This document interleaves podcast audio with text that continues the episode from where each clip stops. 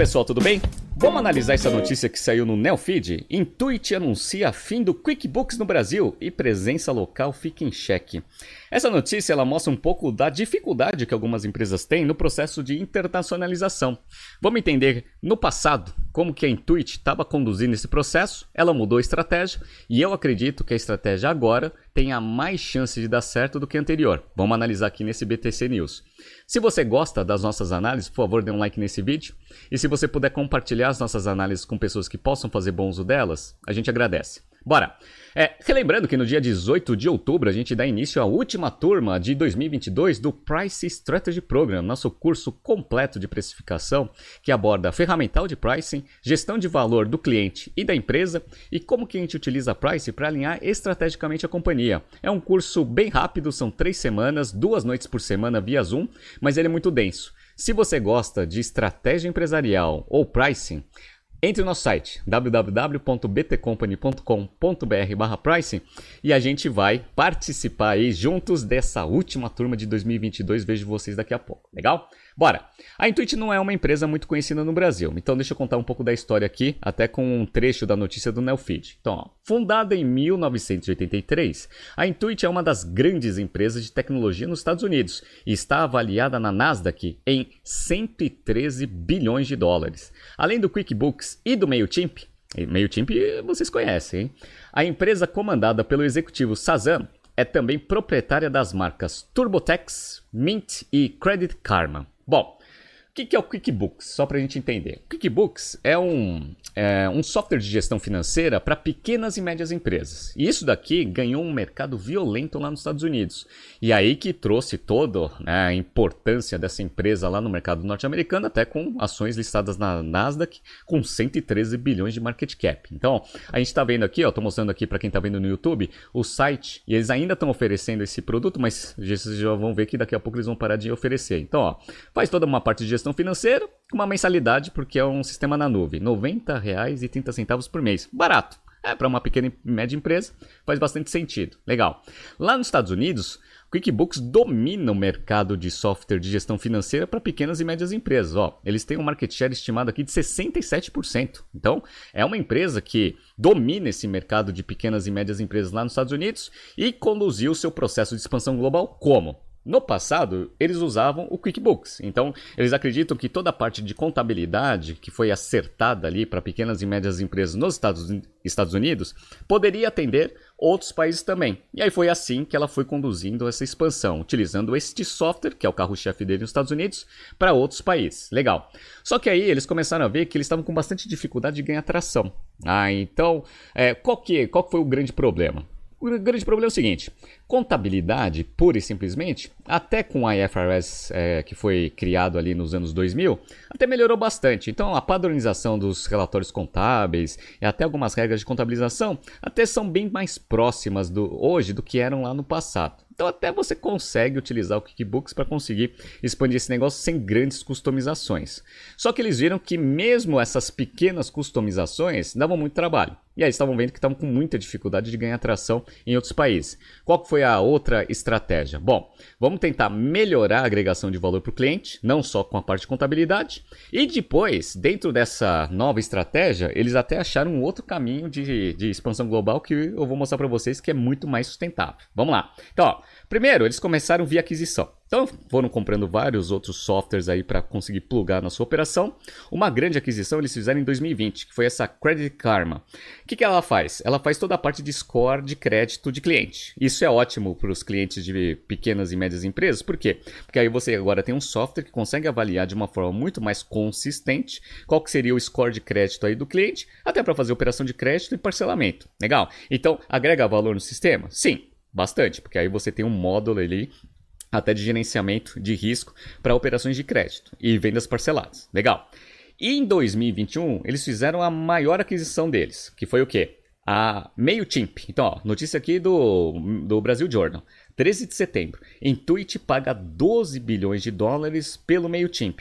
MailChimp é aquela ferramenta de CRM que faz toda a parte de disparo, de e-mail marketing, landing page e toda a parte de gestão, principalmente para e-commerce ou eventualmente para quem tem algum canal digital aí, que praticamente são todas as empresas atualmente, né? Então o MailChimp é uma ferramenta extremamente difundida no mercado e eles fizeram a aquisição dessa operação lá em setembro de 21. E agora eles vão mudar a estratégia.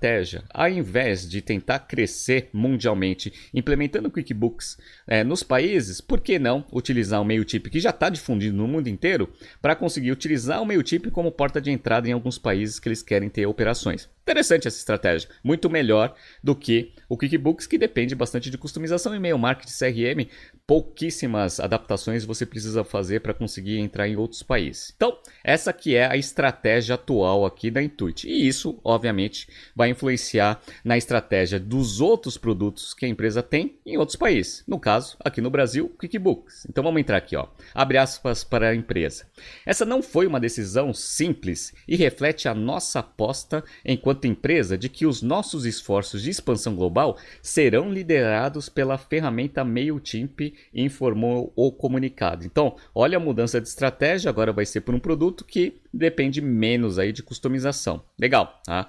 Aqui no Brasil, eles estão desde 2015. Como que eles entraram no Brasil? Eles entraram no Brasil fazendo aquisição de uma startup é, que se chama Zero Paper. Coloquei até aqui, ó. Conheça os bastidores da Zero Paper, startup com um milhão de usuários e adquirida por uma empresa no Vale, no caso a Intuit. Eles entraram no Brasil comprando uma startup que tinha sido fundada em 2012, ou seja, tinha só três anos, mas tinha uma carteira de clientes de um milhão. Então qual foi a ideia? Compra a empresa, o software, a princípio, vamos ver o que, que pode ser aproveitado ou não. Pelo que eu entendi, não aproveitaram absolutamente nada, ficaram com a carteira de cliente para tentar implementar o QuickBooks. Desde então, tentaram ganhar tração aí deste produto no mercado. Inclusive, eu trabalhei numa empresa que tinha QuickBooks. É um software bem simples, tá, pessoal? Mas bem simples mesmo. E ela não faz uma coisa que é muito importante para o Brasil, que é o quê? A parte fiscal. E vocês vão ver que isso foi um dos grandes pontos aí de decisão para sair do país. Vamos lá. A Intuit está encerrando uma das operações no Brasil. A desenvolvedora americana de programas voltados para contabilidade e gestão empresarial, centrada em pequenas e médias empresas, está informando seus clientes no país que o software QuickBooks Online está em fase de desativação. O movimento coloca em dúvida a presença da Intuit no Brasil. Legal.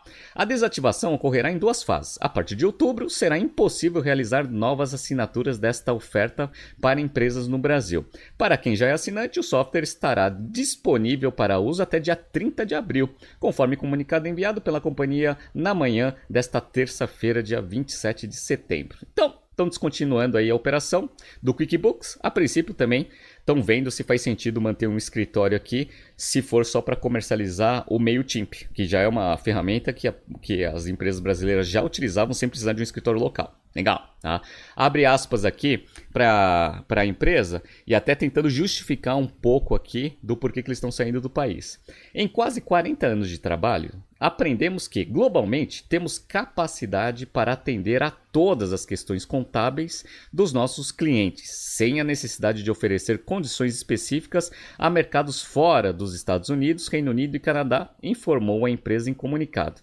É, esse comunicado ele é meio questionável, vou mostrar até um número que justifica a minha dúvida em relação a esse, a esse ponto que a empresa colocou. Mas qual que é a razão então para sair? Dado que elas aprenderam, né, pelo menos a empresa falou aqui que ela consegue né, entrar em outros países sem fazer grandes customizações porque ela aprendeu. Então, ó, conforme apurou o Nelfeed, um dos motivos por trás da decisão está relacionado à burocracia do sistema tributário nacional. Tal complexidade obriga a desenvolvedora a adaptar o programa para que ele ele possa ser utilizado de acordo com as necessidades dos usuários brasileiros. Pessoal, eu já fiz muito projeto empresa e aí assessorei algumas na escolha de softwares de gestão que, que tem né, de, de batelada aqui no, no, no Brasil. Né? No Brasil e no exterior. Legal. Aí, aí você tem que escolher qual que é o software de gestão mais adequado. Sempre os softwares de gestão internacionais eles sofrem na parte de Tá? Isso daqui é fundamental aqui para empresas brasileiras, por quê?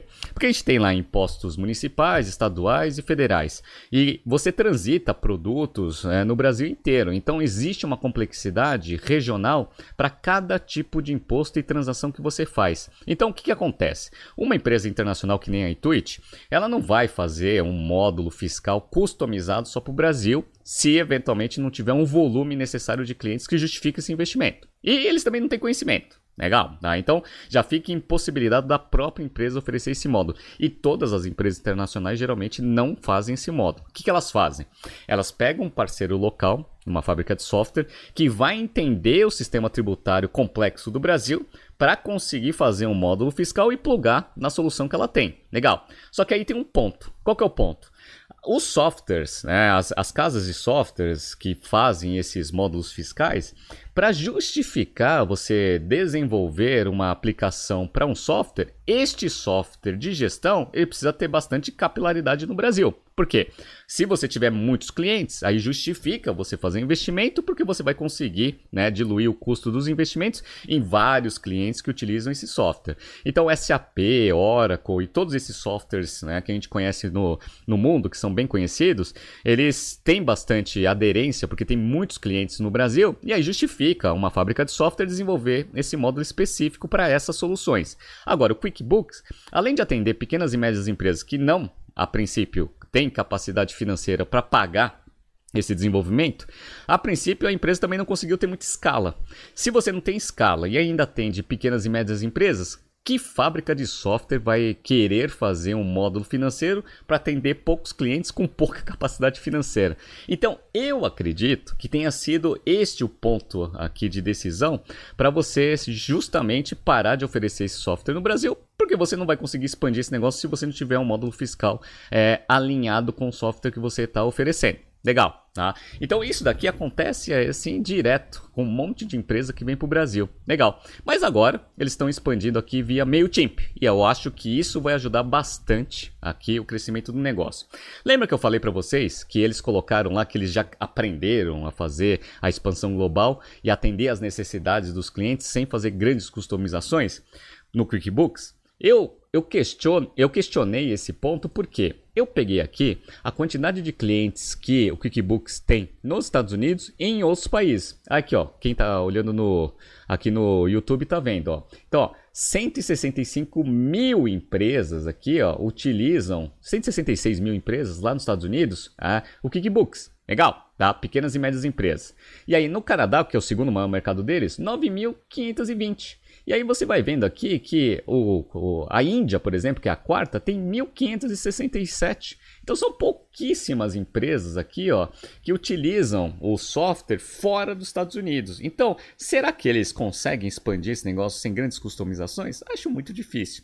E como a gente vê aqui também na distribuição aqui da quantidade de clientes por tamanho, e aqui a gente vê por quantidade de funcionários, a gente vê que a grande concentração é de empresas que têm entre 10 e 50 funcionários. Legal, tá? Então são pequenas empresas mesmo. Legal. E aí corrobora também aquela justificativa de falta de poder financeiro e, eventualmente, aqui no Brasil, até a falta de escala. Então, é, um ponto aí interessante aí que a Intuit analisou, provavelmente, no seu modelo de expansão, revisou isso e acertou isso via aquisição de um software que tem mais é, facilidade de penetrar em outros mercados sem grandes customizações. Legal?